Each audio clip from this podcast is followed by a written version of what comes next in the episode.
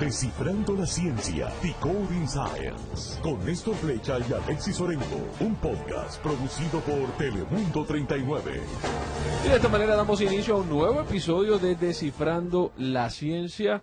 Muy contento de poder estar aquí con ustedes. Me acompaña una vez más mi copiloto de viaje, Alexis Orengo. Néstor, eh, también feliz de estar aquí eh, conversando sobre otro tema sumamente interesante que vamos a estar descifrando durante el día de hoy. Un tema que sin duda alguna durante los últimos meses y yo diría del último año prácticamente ha tomado mucho auge porque es de la vacunación, de las vacunas. totalmente, especialmente eh, luego del inicio de la pandemia del COVID-19, eh, sabemos que el tema de la vacunación ha sido un tema que lamentablemente se ha polarizado bastante y se ha politizado bastante, pero nosotros solamente desciframos la ciencia, nosotros nos hablamos de los hechos, lo que es medido, lo que la ciencia nos garantiza y tenemos un invitado que nos va precisamente a hablar de ese tema. Así es, nos va a estar acompañando hoy eh, pues un experto. Hablamos con el señor, o vamos a estar conversando con el doctor Marcial Oquendo, él es pediatra y tiene una vasta experiencia en el campo de la medicina y con él vamos a estar descifrando la ciencia de las vacunas. Doctor, bienvenido a este podcast de Descifrando la Ciencia. Gracias por estar con nosotros. gracias a ustedes por la invitación. Muchísimas gracias, doctor. Doctor, vamos a empezar por lo más básico. Yo creo que, es importante, ¿no? Que, empecemos. ¿Qué es una vacuna? Ok. So, la, la definición de vacuna viene de algo que nosotros hacemos exterior que logra eh, aumentar la producción de anticuerpos para protegernos contra esa infección que, eh, que, puede ser puede ser una vacuna, puede ser algo que le estamos poniendo vivo, puede ser algo que le estamos poniendo muerto, puede ser pedacitos de, en este caso como la de vacuna de coronavirus, la primera vez que tenemos simplemente una línea de ARN mensajero, pero todo eso es para activar el sistema inmune para crear defensa, porque esas defensas van a ayudar a reducir la posibilidad de que te dé la infección natural. Esa es la, esa es la, la definición, para que la gente lo entienda, de lo que es una vacuna. Es algo que hacemos para, para estimular nuestro sistema inmune. Así que de una manera muy específica. En, resumen, podemos decir que entonces el propósito médico de una vacuna es que nuestro cuerpo pueda, en palabras sencillas, responder cuando hay un ente externo, ¿verdad? Cuando hay algo que, no le pertenece a nuestro cuerpo, que él sepa cómo actuar. Exacto. Es, mira, hay, un dicho que dice, guerra avisada no mata soldado. Y lo que estamos haciendo es avisándole al cuerpo, al ejército del cuerpo, quién te va, quiénes son los posibles que te pueden atacar. Para que el día de mañana, cuando tu cuerpo se los consiga en la calle, ya él esté preparado, listo, con fusil en mano. Mira, yo reconozco esos ojos, esa cabeza, esa barba, yo sé exactamente quién eres y sé cómo atacarte. Esa es la idea de todas de las vacunas. Y es interesante, es interesante eso que dice el doctor, porque básicamente sabemos que hay algunas vacunas eh, que contienen parte, y usted doctor lo dijo, parte de los virus, a veces tienen los virus, a veces no. Por ejemplo, cuando la vacuna tiene el virus, ¿Es capaz esa vacuna de enfermarme a mí? ¿Qué pasa? ¿Cuál es la diferencia entre esa vacuna y una que está enseñando a mi cuerpo de otra forma? Ok. Eh, mira, la respuesta es que hay varias vacunas que nosotros utilizamos. Por ejemplo, la vacuna del sarampión, la vacuna de la varicela, eh, chickenpox, la vacuna de la influenza, la que es nasal, okay, rotavirus, que se la damos a bebés, y un par de otras vacunas, fiebre amarilla, que son virus vivos atenuados. Atenuados simplemente es el mismo virus, pero le quitan las armas. El mismo, el mismo enemigo, pero lo amarran de manos, de pies y con una bufanda en los ojos para que ahí te lo sueltan y el cuerpo pueda encargarse de él, pero el virus no puede pelear de regreso. La pregunta que me estaba haciendo es si, los virus vivos pueden enfermarme. Y para la gran mayoría de las personas no, porque le estamos dando un virus que, no tiene la capacidad de enfermarte.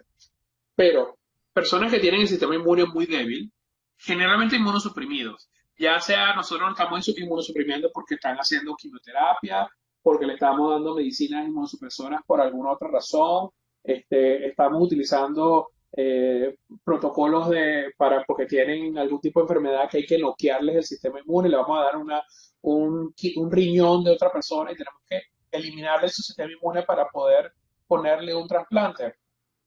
Personas con VIH, esas son personas que cuando reciben un virus vivo, incluso aunque esté amarrado, incluso aunque el virus no tenga las armas, tiene el potencial de causar problemas. Entonces, ese, ese, ese tipo de virus, ese tipo de vacunas, generalmente tenemos que preguntarle a la persona, mira, este, tú tienes alguna razón por la cual yo no te puedo poner esta vacuna.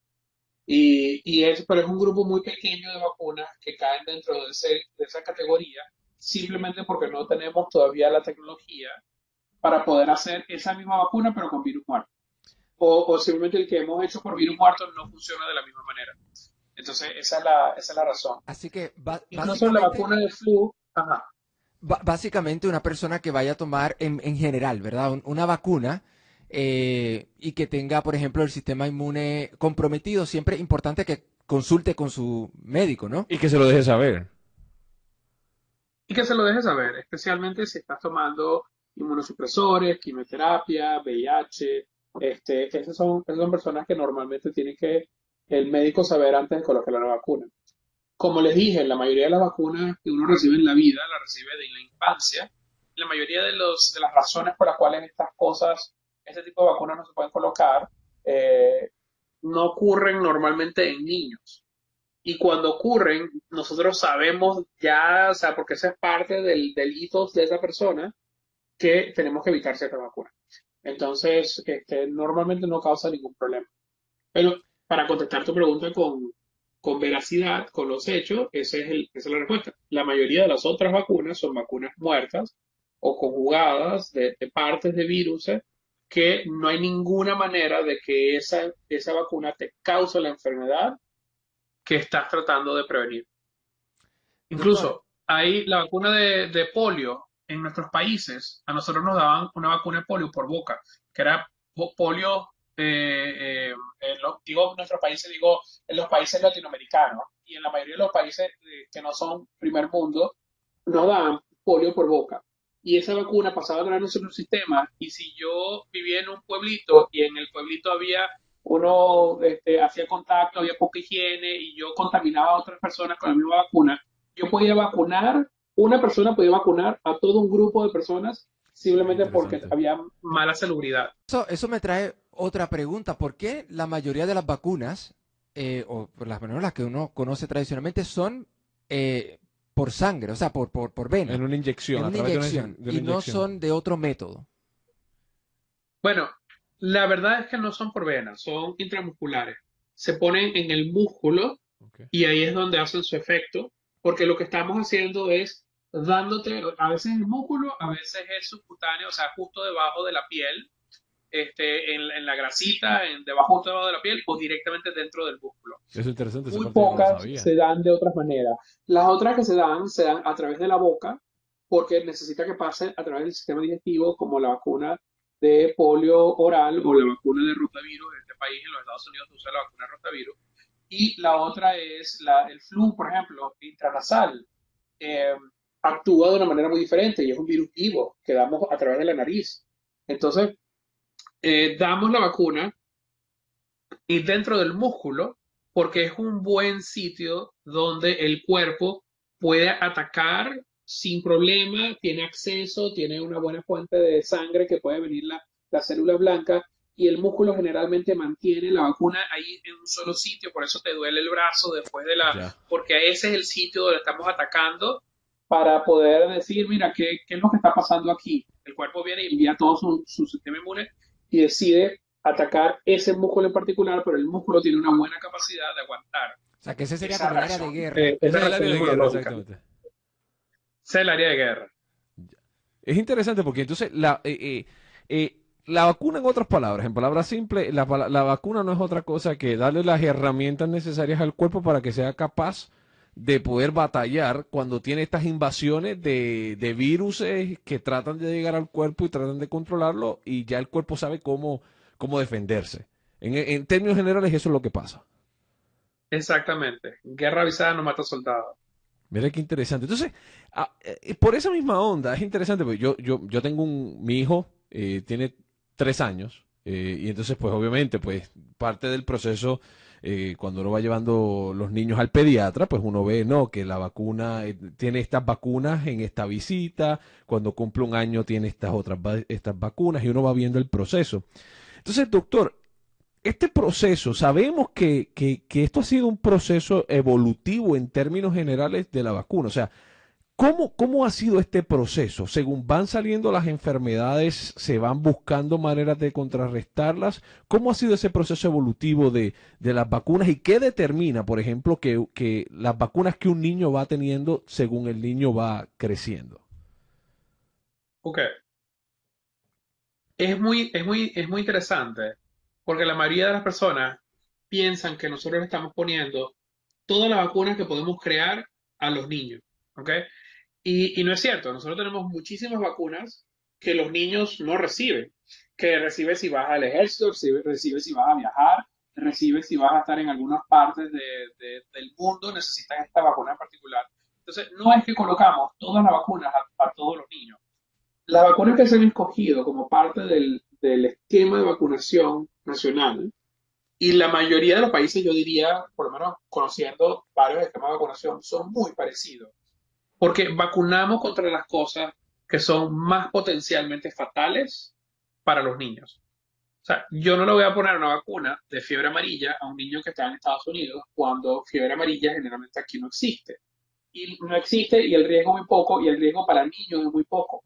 Pero sí le voy a poner una vacuna contra neumonía contra neumococo, que es un tipo de bacteria que es muy común, que, vive dentro de nuestras narices, nuestras vías respiratorias, que puede venir una mamá, una abuelita bien intencionada de darle un beso, soplar la cucharita al niño para enfriar la comida, pasarle la bacteria, el niño por una u otra razón eh, no tiene la capacidad de pelear esa bacteria y esa bacteria produce neumonía y se muere.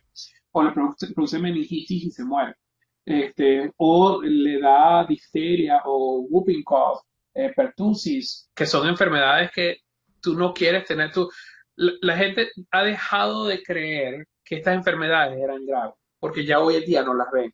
Pero para nosotros que hemos visto estas enfermedades de así, de cerquita, no le deseamos esto a nadie. Por eso es que vacunamos, porque nadie quiere ver a un niño con hemófilos de influenza tipo B donde se le cierra la garganta y no lo puede ni siquiera intubar. O sea, tú quieres, tú quieres salvarle la vida porque el niño no puede respirar y el tubo no pasa a través de la garganta porque la infección de esa de, de hemófilo de influenza tipo B le cierra tanto que el niño se ahoga como si lo estuviesen como si lo estuviesen ahorcando. Y de eso se morían miles de niños todos los años y los pediatras que en este momento tienen pelo blanco, esa era la quizás la causa más de susto que ellos tenían cada vez que un niño llegaba con fiebre y sin poder respirar o dolor de garganta, pensaban que eso es lo que tenía.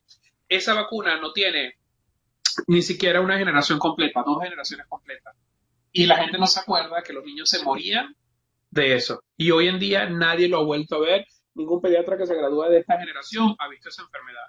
Entonces, ese, es el, ese, es el, secreto de la vacuna. O sea, eso es por eso que se diseña el esquema de esa manera. Porque eso, ¿qué te puede matar? ¿Y qué podemos hacer para que no te mueras de eso? Entonces, por eso escogemos sarampión, por eso escogemos eh, rubiola, por eso escogemos para parotiditis, quizás eh, eh, viene parte de, la misma infección, porque parotiditis antes, yo no sé si ustedes se acuerdan o, o le preguntan a los abuelos, causaba mucha inflamación y las personas pasaban muchos días, especialmente los niños pasaban muchísimos días enfermos con eso y los niños perdían clase y le daba a toda la, a toda la clase al mismo tiempo le daba paperas, pero casi todas estas enfermedades tienen una razón muy importante ¿Qué es eso? ¿Qué, ¿Qué, es lo peor que te puede pasar a tus, a tus hijos y cómo podemos prevenir? Em, no todos los países escogen el mismo, la misma rutina, simplemente porque, por ejemplo, hepatitis B, que es una de las controversiales que tienen aquí. Dicen, bueno, mira, hay países escandinavos donde la gente ya no vacuna contra hepatitis B porque no vemos hepatitis B. Bueno, tienes razón, no vemos hepatitis B. Una de las razones por las que vacunamos a todos. Y además, hemos hecho mejores estudios de sangre para detectar hepatitis B. Antes no se podía. Entonces, si te daban una transfusión, si te puyabas con una aguja, si este, tenías una persona que estaba infectada de hepatitis B y no lo sabía, y en el trabajo de parto sacaban al niño y se cortaban y se mezclaba la sangre, o la mamá no sabía que lo tenía y se lo daba al niño, hepatitis B causaba infección en el niño y posiblemente ni te enterabas. O le daba, le daba hepatitis, le daba, este, ¿cómo se llama? Se ponían amarillos. Pero resulta que esos niños que le daban hepatitis de chiquitico, que no se murieron por eso, cuando crecían, les daba cáncer en el hígado, adenocarcinoma del hígado. Y era casi siempre niño que le dio hepatitis y niño que se moría de cáncer de hígado. Al vacunar a los niños para que no les diera hepatitis, su chance de que se le diera cáncer de hígado después en el futuro era prácticamente nada.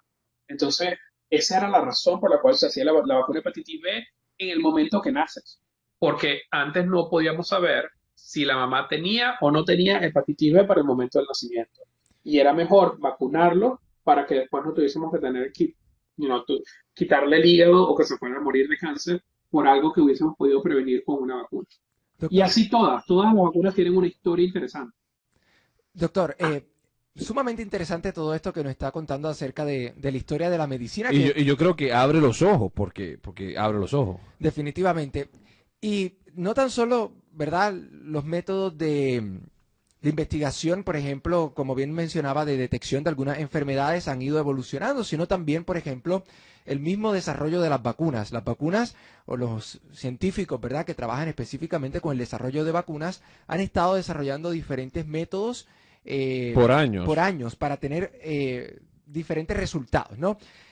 Mucho se ha hablado de que la vacuna del COVID-19 es muy diferente, es una tecnología diferente, por llamarlo de alguna forma. Que no es pero no nueva, y el doctor nos puede hablar de eso. Que nos puede hablar un poquito de eso, a las que nos eh, colocaban cuando éramos pequeños. ¿Cuál es la diferencia entre estas vacunas que se desarrollaron recientemente para el COVID? O sea, en términos de, la tecnología, nos estuvo hablando de que habían vacunas que tenían el virus vivo, otras que no, otras que tenían fracciones, otras que simplemente tenían un, librito de instrucciones. Un, código, claro, un código. ¿Cuál es la diferencia entre estas vacunas que se desarrollaron de COVID y las tradicionales, por llamarlo de alguna forma? Ok. El, el proceso de creación de las vacunas ha cambiado tanto. Yo he, hecho investigación de vacunas, o sea, yo hago investigación de vacunas y, uso vacunas nuevas que no están en el mercado para, para niños desde hace muchos años. Y mi mamá, que era pediatra, infectólogo en Venezuela, hacía lo mismo desde que yo tenía uso de razón. Ella estaba, ya estaba haciendo investigación de vacunas. Em, la tecnología cambia de la misma manera con la que la tecnología dentro de tu teléfono o dentro de la televisión o dentro de los automóviles que uno maneja, cambia. Un carro de hace 30 este, años no se parece en nada a un carro de hoy en día. Las vacunas cambian también. Hay vacunas que por lo menos tienen muchos años y de repente son muy parecidas, pero la mayoría de las personas dicen, no, es que a mí cuando nosotros estábamos niños no nos ponían tantas vacunas como a los niños de hoy en día. Entonces eso tiene que ser malo. Pero lo que no entienden es que las vacunas de hoy en día tienen una cantidad mucho menos de, mucho menor de antígenos.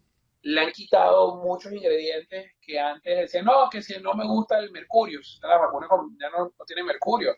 Eso antes, eso ya no existe. Justamente no porque el mercurio, el timerosal, les causara problemas, pero simplemente porque suficiente gente se quejaron, bueno, vamos a crear una nueva vacuna que no lo tenga. Y hemos diseñado vacunas que son muchísimo más efectivas y eficientes. Entonces, la mayoría de los niños hoy en día recibe una fracción del número de antígenos que nosotros recibíamos cuando estábamos niños. Y doctor, cuando dice Para más o menos ¿a qué se refiere? Cuando dice los antígenos, ¿a qué se refiere? Ok, por ejemplo, eh, eh, la comparación hoy en día todo el mundo más o menos entiende. La dosis de la vacuna de Pfizer para adultos o de 12 para adelante es 30 microgramos del RN mensajero, que es lo que nosotros estamos usando para crear este librito de instrucciones. La dosis, la misma dosis para niños que tienen 10, de 5 a 11 años, la, dosis es 10 microgramos. 30 la dosis de 12 y me dice 15 cuando son 10 eh, cuando son más pequeños.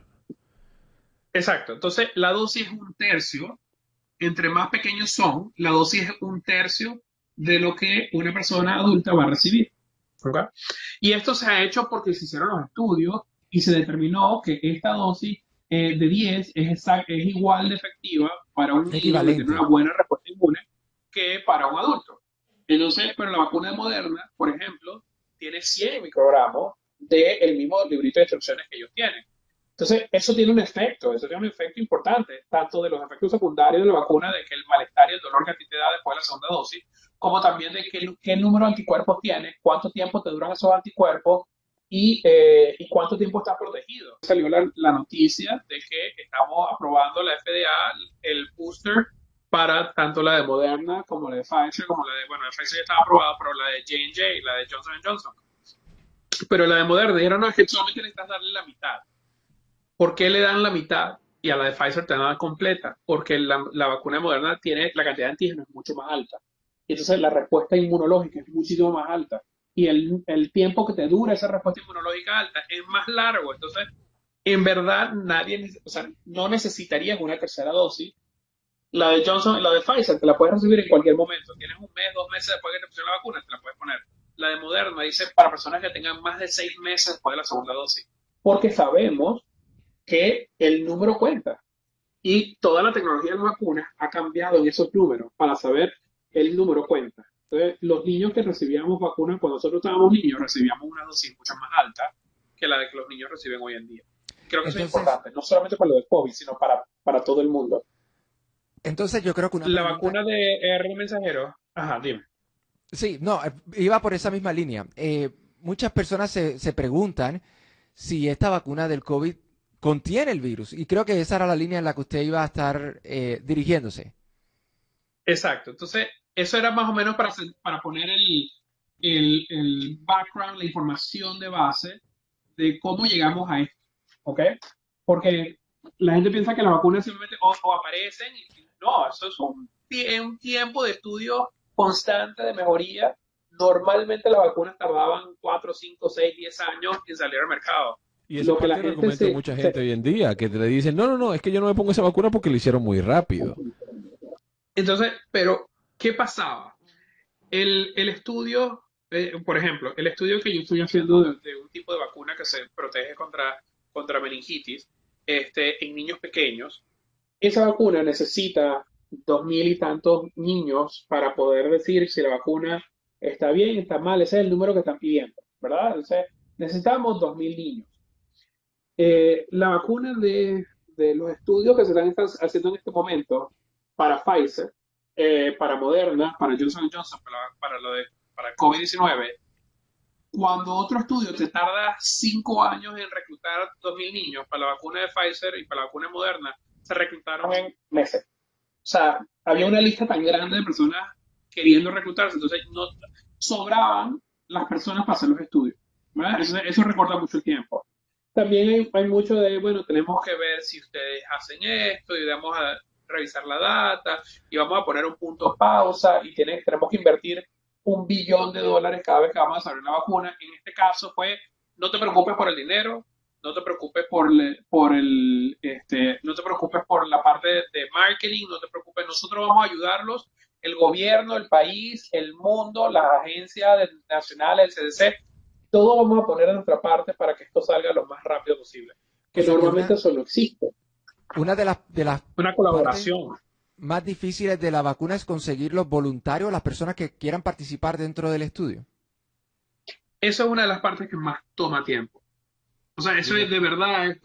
Si tú le dices a alguien, mira, te voy a poner vacuna y te voy a poner una vacuna extra que nadie nunca ha usado y vamos a sacarte sangre y vamos a hacer todas estas cosas para ver si funciona o no funciona. Entonces la mayoría de las personas dicen, no, gracias, yo me pongo las normales y ya está. En cambio, con la de COVID, había líneas de personas listas esperando para hacer los estudios de, de vacuna. Para Entonces, las, en cuestión de meses lograron conseguir 2.000, 3.000, 5.000, 10.000 niños, no solamente en los Estados Unidos, sino en, en, muchos países del mundo, estaban reclutando a una velocidad increíble. Entonces, la data existe. Es interesante. O sea, no nos saltamos ningún paso. Es interesante, doctor, porque, eh, eh, o sea, llevamos meses, años y, meses y meses y meses con todo esto de la pandemia. Y esta es la primera vez que yo escucho obviamente, y esto es parte de por qué desciframos la ciencia hoy de las vacunas, ¿no? ¿Cómo es este proceso? Y es interesante eso que dice, o sea, o sea, la pandemia juega un papel fundamental en que hay un interés generalizado de que todas las personas, hay un gran número de personas dispuestos a probar si la vacuna es efectiva o no y son parte de estas de estas etapas de prueba. Ahora bien, doctor, no todo el mundo recibe, eh, una vez inicia esta etapa de, prueba, no todo el mundo recibe eh, la vacuna, unos reciben un placebo. Explíquenos un poco de esto, de, cómo es ese proceso. Mira, eh, depende del, proceso que, está, que se está siguiendo.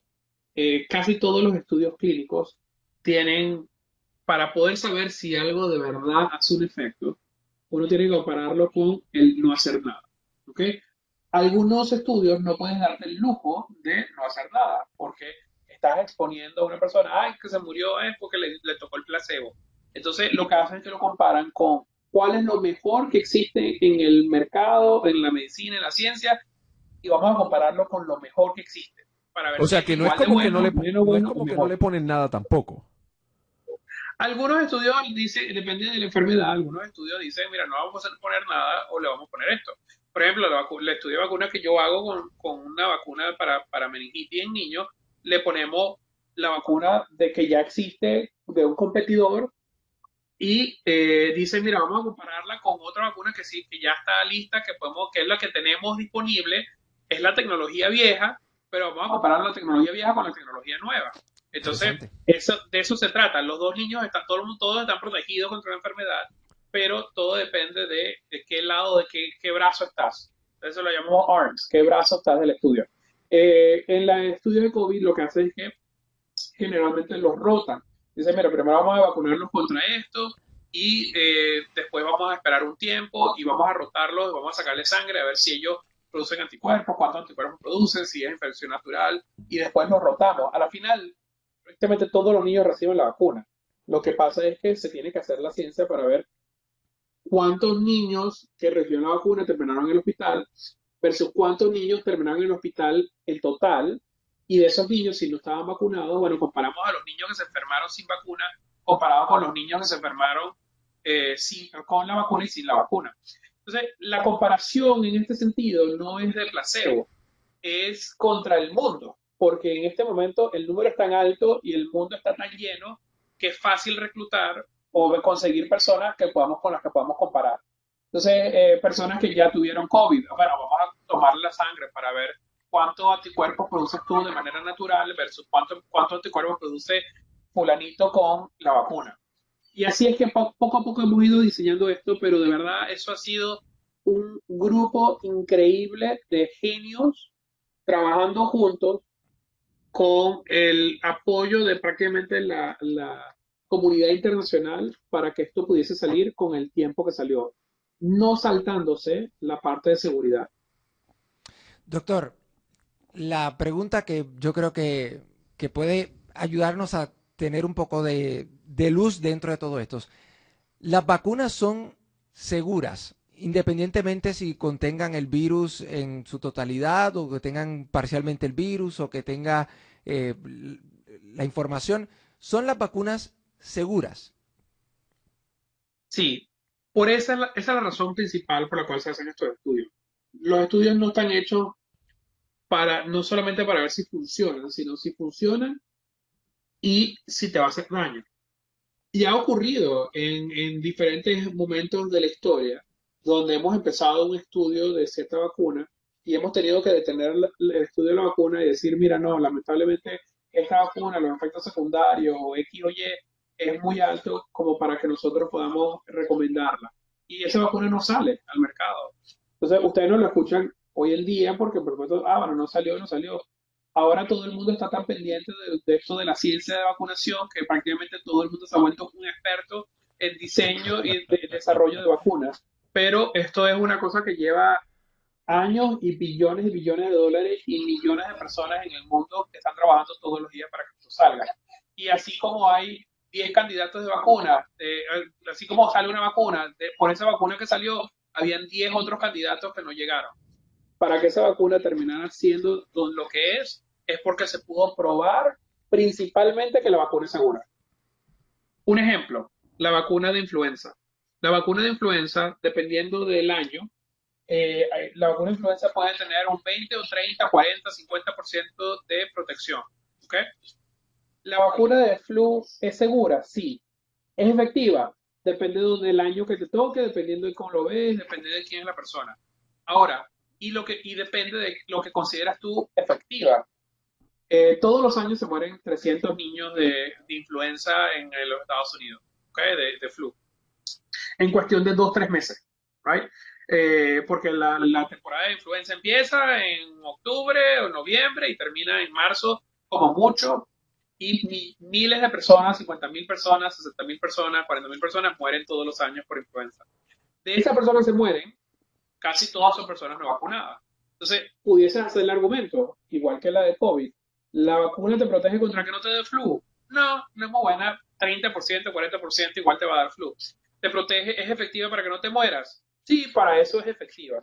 Entonces, la idea no es que sea efectiva siempre, o sea, no podemos poner en la balanza efectividad por encima de seguridad. Entonces, toda vacuna que está allá afuera es porque la seguridad siempre ha sido lo primordial. Y lo segundo es qué tan segura la podemos hacer, pero que todavía funcione. Y si tenemos que sacrificar algo, sacrificamos eficacia sobre seguridad, no al revés. Eh, eh, es sumamente interesante, doctor, porque eh, obviamente todos nosotros, eh, hasta para ir a la escuela, eh, uno tiene que tener, o por lo menos cuando yo fui a la escuela, para yo poder entrar al, jardín de niños o al kindergarten, yo tenía que tener ciertas vacunas. Cuando yo iba a ir a la escuela intermedia, yo tenía que tener ciertas vacunas y si no tenía esas vacunas no podía ir. Entonces, obviamente, ahora pues está todo esto de eh, de la, de, pues de, obviamente de la pandemia, obviamente los mandatos gubernamentales y, y lamentablemente, lamentablemente, un tema que es de salud, eh, un tema que obviamente, como el doctor decía, hoy en día todo el mundo va a un buscador en, en, internet y de momento yo soy experto y yo estoy haciendo el research para ver si la vacuna es segura o no. Como que, o sea... Eh, y que la pandemia hasta cierto punto ha abierto la puerta para que más personas por lo menos se interesen en el tema de la vacunación, porque generalmente nosotros escuchamos, eh, salió una vacuna o salió un medicamento en, general para esta enfermedad, pero desconocemos cómo es el proceso de desarrollo de estos, de estos medicamentos, de estos tratamientos, de estos eh, vacunas o tratamientos preventivos. Así que esto de la pandemia, ¿verdad? Dentro de todo y, el debate que se ha creado con respecto a la, a la, a la vacuna, nos ha dado espacio precisamente a conocer la ciencia detrás de lo que ocurre, ¿no? Y, ver que es un proceso, ¿verdad? Tal y como lo describe el doctor, un proceso riguroso y que, eh, pues, hasta que no sea seguro eh, o, que se considere seguro, entonces no es que está disponible a la, a la comunidad. No, y es un proceso, es un proceso que como bien también el doctor mencionaba. Yo creo que la pandemia hasta cierto punto ayudó a acelerar el proceso y mucha gente no, no, no conoce eso. Entonces, doctor, por esa misma línea, hablábamos que la vacuna básicamente lo que está haciendo es enseñando a mi sistema eh, defensivo o a mis defensas a decirle, mira, esta es la manera en la que tú te proteges si a ti te viene a atacar este individuo. Entonces, si por ejemplo eh, está también el argumento eh, de, no, es que ya a mí me dio, como ya a mí me dio, yo cargo ya los anticuerpos. Entonces, en el caso del COVID en particular, que obviamente hablamos del COVID porque todos estamos viviendo en el presente, ¿no? Pero en el caso del COVID, ok, eh, mucha gente dice, no, yo no me voy a vacunar porque ya me dio. E, e, ¿Es esa la actitud correcta, doctor? O, a pesar de que a esas personas ya les dio el, la enfermedad, se les recomienda que se vacunen? Mira, bueno, dos puntos. Uno, con respecto a lo que estábamos hablando anteriormente, eh, el hecho de que nosotros sepamos que las vacunas son seguras no quiere decir que son 100% seguras, igual como no son 100% efectivas, pero no, porque no sean perfectas, no, tengan, no tienen un valor importante en, en, en cómo luchamos contra enfermedades. Igual que el cinturón de seguridad no es perfecto, igual que los airbags no son perfectos, pero en mi tierra se dice es preferible tenerlo y no necesitarlo que necesitar no tenerlo. Entonces, no podemos dejar que eh, lo perfecto se meta en el camino de lo bueno. porque si nos vamos así, entonces nunca terminamos de tener nada, porque es casi imposible diseñar una vacuna perfecta. Entonces, quiero que las personas lo entiendan, porque cuando dicen, no, es que sí, las vacunas son seguras. Ah, pero es que yo tengo un primo, hermano, tío, abuelo del, del vecino de mi mamá que le dio una soponcio, para las personas que son venezolanas que saben qué significa eso, pero le dio un bajón cuando le pusieron la vacuna. Sí, puede pasar. Igual que como el que se puede, puede tener un accidente automovilístico y el, el volante, el, el, volante no, el cinturón de seguridad le puede hacer daño. Pero entre tener el cinturón de seguridad y no tenerlo, prefiero tenerlo, igual que la vacuna. Hay mala suerte en esta vida y el, el día que te toca, ni que te quite y si no te toca, ni que te pongas. Entonces quiero que, quería que eso quedara claro. La segunda pregunta es, si ya te dieron los, ya tuviste la enfermedad y tuviste inmunidad natural, ¿verdad? Que eso es lo que decimos cuando tienes inmunidad natural, cuando ya te dio la enfermedad, ya creaste tu anticuerpo. Lo interesante de esta enfermedad en particular, que es diferente a las otras enfermedades que existen eh, de que protegemos contra vacuna, es que el virus, obviamente, yo creo que ya nadie, nadie pone esto en duda, muta, cambia, eh, cambia su forma de ser, cambia sus partículas, cambia sus proteínas y el, y el hecho de que, por ejemplo, antes teníamos una, una cepa original de Wuhan y ahora tenemos una cepa este, eh, bueno, ahora, la, ahora las llamamos por, por nombres, por letras griegas, pero tenemos delta o mu, que tiene una proteína diferente. Si te dio la enfermedad antes, no necesariamente te protege contra la enfermedad que viene. Si te dio influenza el año pasado, te puede dar flu este año. Es más, creo que no hay ninguna persona en el mundo que no haya, no haya sufrido de, resfriado o gripe más de una, o más de una vez. Todo el mundo ha, ha sufrido de resfriado más de una vez aunque sea el mismo virus. Te dio, produciste inmunidad, el virus cambió, algunos rápido, algunos lento, o simplemente tu inmunidad desaparece con el tiempo. Tu cuerpo dice, ah, ya me avisaron, no sé qué, pero el cuerpo, la memoria de la inmunidad no dura para siempre, especialmente con virus respiratorio. Entonces, la persona que le dio coronavirus está protegida. Sí. ¿La está protegida para siempre? No. ¿Está 100% protegida? No. ¿Está protegida igual que la vacuna? Depende, depende de quién eres, de cuál fue tu respuesta, de qué tan enfermo estuviste. Y si tuviste muy poco enfermo o fuiste asintomático, es de repente no tienes una protección tan alta, el número de anticuerpos que podemos medir no es tan alta. Si eres una persona mayor, ese número de anticuerpos de repente no es tan alta y se cae mucho más rápido que si yo te doy la vacuna y te doy una vacuna, por ejemplo, como la de Moderna, donde la respuesta inmune es muy fuerte y dura mucho tiempo. Entonces, es mejor tener la protección de la vacuna que la protección de la, inmunidad natural. Entonces, la inmunidad natural tiene muchas aristas, tiene muchas variantes, tiene muchas alternativas de qué tan protegido, cuánto tiempo. En cambio, la inmunidad de la vacuna tiene un poquito más de control y estudio y rigurosidad que por lo menos podemos eh, anticipar que tienes una protección y cuánto tiempo te va a durar esa protección. En cambio, la inmunidad natural no.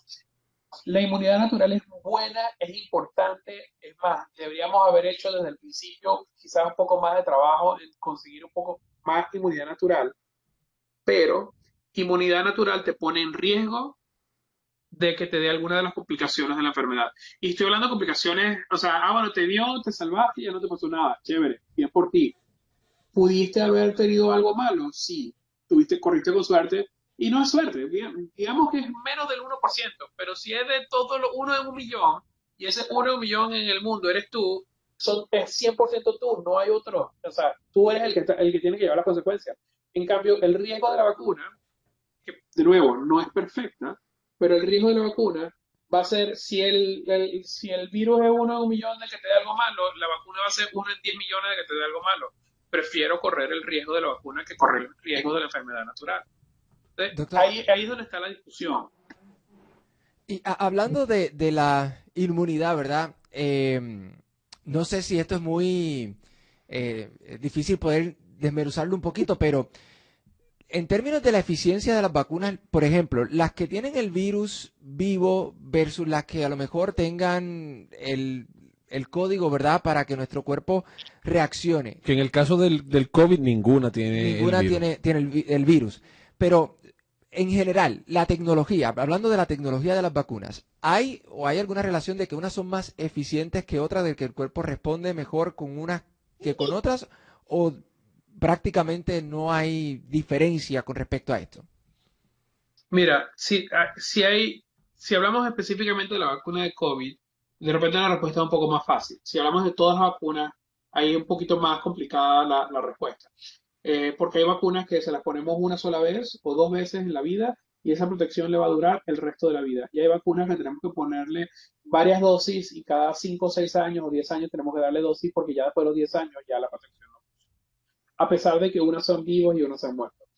Eh, en cuanto a la vacuna de COVID, la vacuna de AstraZeneca, la vacuna de Johnson Johnson, es un virus, de, es otro virus diferente eh, que se utiliza como un vector, como un... Eh, un ejemplo. Es como un caballo de Troya. Agarramos un virus, le quitamos al virus lo que está dentro, le ponemos las proteínas del virus de COVID y la metemos en una inyección y el virus actúa como si es un virus, ah, bueno, vengo a infectar, pero en verdad no tiene, no tiene herramientas para infectar. Lo que tiene es la información dentro de ella si nos ponemos a decir, bueno, mira, ese es un virus vivo versus la de Moderna la de Pfizer, que no hay ningún virus vivo, lo único que hay es ARN mensajero en una gotica de, gas, de, grasa, entonces, ¿cuál de las dos es más eficiente? En este caso, el virus de, de ARN mensajero es mucho más eficiente, mucho más efectivo que el virus que tiene un virus vivo como el de AstraZeneca o el de Johnson Johnson porque los números no mienten, o sea, la protección, la duración, todo es mucho mejor en el que no tiene el virus vivo.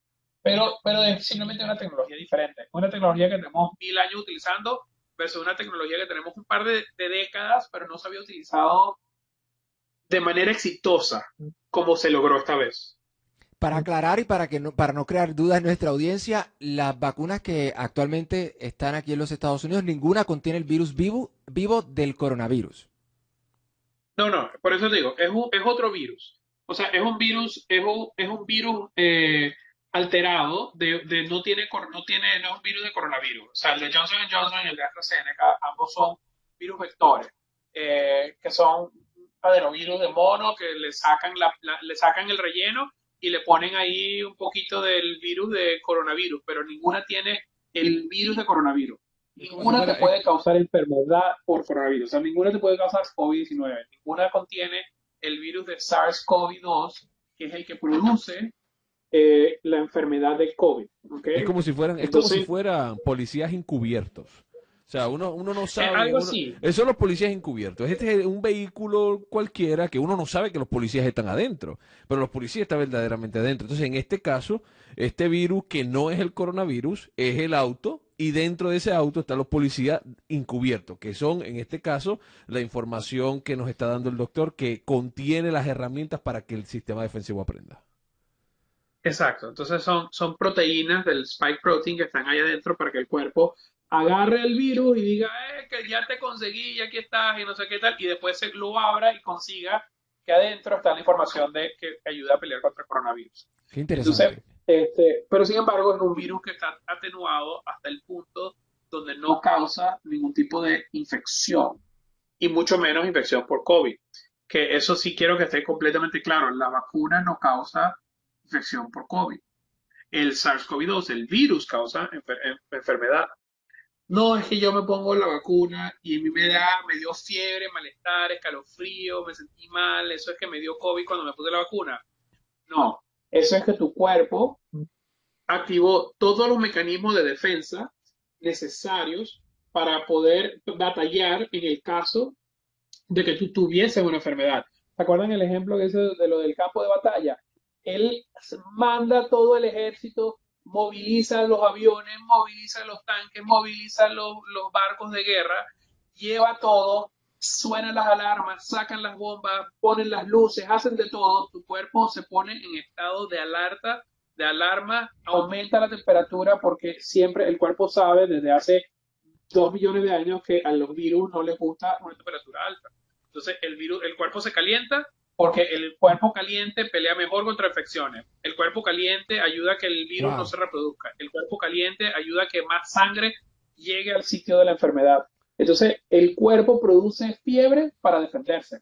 El cuerpo dice, mira, yo, yo necesito que tú te quedes quieto.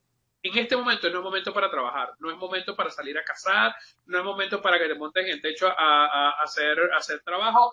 Este es un momento donde tú estás peleando una guerra. Yo necesito que tú te quedes quieto, acostado, descansando, para que tú puedas pelear esta batalla. Eh, eh, y por eso el cuerpo te dice. Usted nos está diciendo, a nosotros nos está dejando literalmente, literalmente con la boca abierta. Porque en todos los. O sea, a mí nadie me había explicado. O sea, y uno se ha enfermado cantidad de veces.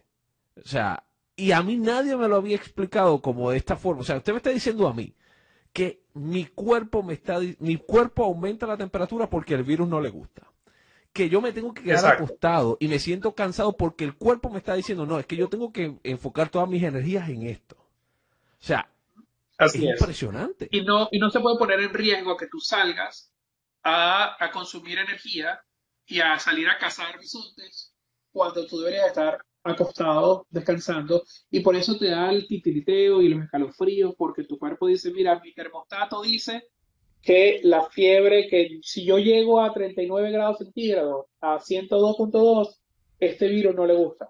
Entonces, el, nosotros constantemente lo que estamos haciendo es apagando nuestro termostato. Cada vez que nos da fiebre y nos tomamos una medicina, lo que estamos haciendo es ir en contra de la naturaleza para, porque bueno, nos sentimos mal. Pero los químicos que nos hacen sentir fiebre, los químicos que nos hacen sentir mal, son químicos que nosotros mismos producimos. Por eso es que cuando nos ponemos una vacuna que no tiene ni nada que te enferme, o sea, ahí no hay nada que te pueda infectar, pero te sientes terrible, es porque tu cuerpo está produciendo todas las armas de guerra y está sacando todo el ejército a batallar contra un enemigo que no está ahí. Es como un simulacro. ¿Y qué pasa? Pasa un día, pasa dos días, el cuerpo se da cuenta que no hay nada y uh, apaga todo el sistema y dice, eh, fue falsa alarma, fue drill, como los ejercicios cuando estás en el colegio, en la escuela, que, que suenan las alarmas de, incendio y todo el mundo sale afuera y se para en fila y hace todo el simulacro. Eso es lo que el cuerpo hace cuando te pone una vacuna. Hace un simulacro para prepararte, porque el día de mañana, cuando hay un incendio de verdad, tu cuerpo ya está preparado y ya sabe exactamente qué hacer y ya sabe por dónde enviarse. Ese es el propósito de, la vacuna. Mejor no puede estar explicado. No, y yo, sabía que esta conversación de las vacunas iba a ser, eh, yo, nosotros sabíamos, ¿no? Que esta conversación en particular iba a ser espectacular, pero yo le soy honesto, doctor. Superó mis expectativas por mucho, porque es que es como bien dice Alexis y como usted dice, o sea, e, es, es una manera sencilla yo creo que es una manera relatable, que cualquier persona se puede relacionar y entender el concepto de qué es realmente lo que está, lo que está pasando en este proceso, ¿no, doctor? De verdad, nosotros eh, más que agradecidos, ¿no? Por, toda la información que, nos compartió. Le agradecemos sobre todo su tiempo. Yo creo que esta conversación eh, eh, estuvo espectacular. De verdad, muchísimas gracias, doctor, por estar con nosotros. Y déjeme decirle que nosotros aprendimos muchísimo. Y, es que es un tema que se puede hablar por, por horas y horas y horas, porque, claro, y, hay niveles, ¿no? O sea, uno es que la interleuquina y los químicos, o sea, hay niveles de, profundidad de ciencia que pudiésemos, que pudiésemos hablar y tantas cosas, pero quizás tengamos que dejarlo para otro podcast. No, no, no, no definitivamente. Si, me invitan, si me invitan de nuevo. Ah, no, doctor, no, no. O sea, usted está en la lista elite de invitados aquí de, de, de, este podcast y, y, definitivamente en, un, en una futura ocasión vamos a poder eh, seguir hablando porque la conversación es sumamente interesante. Yo creo que todos nos hemos enfermado, todos nos hemos puesto alguna vacuna alguna vez, pero ninguno había, no, no se había descifrado la ciencia detrás de, de, estas vacunas que nos ponen a nosotros. Doctor, muchísimas gracias nuevamente por estar con nosotros en este día. Gracias a ustedes por la invitación. Así que Alexis, Alexis, Alexis, qué interesante la conversación, ciertamente el día, el día de hoy aquí en, Descifrando la Ciencia, ¿no? Sumamente interesante todo lo que, lo que discutimos el día Aprendimos, de hoy. honestamente, habían cosas que, uno sabe que le suceden. A mí me dejó impresionado, por ejemplo, eh, lo que mencionaba el doctor y, la comparativa que hizo con la guerra. Uno, uno, cuando se enferma, uno lo siente, pero a mí nadie, como tú decías, no habían explicado específicamente la razón detrás de todo esto y, ¿verdad?, el poder entender eh, y descifrar, ¿verdad?, todo lo que pasa con las vacunas, más allá ¿verdad? de la vacuna del COVID, sino en general, el término de la, de la vacuna, obviamente abundando el tema del, del, COVID, porque es lo que nos lleva precisamente a, este tema en particular, pero conocer ¿verdad? La, la importancia y la razón de médica de una vacuna me pareció fenomenal. Definitivamente. Y, a todos ustedes, nuestra audiencia, muchísimas gracias por acompañarnos en este episodio de Descifrando la Ciencia y esperamos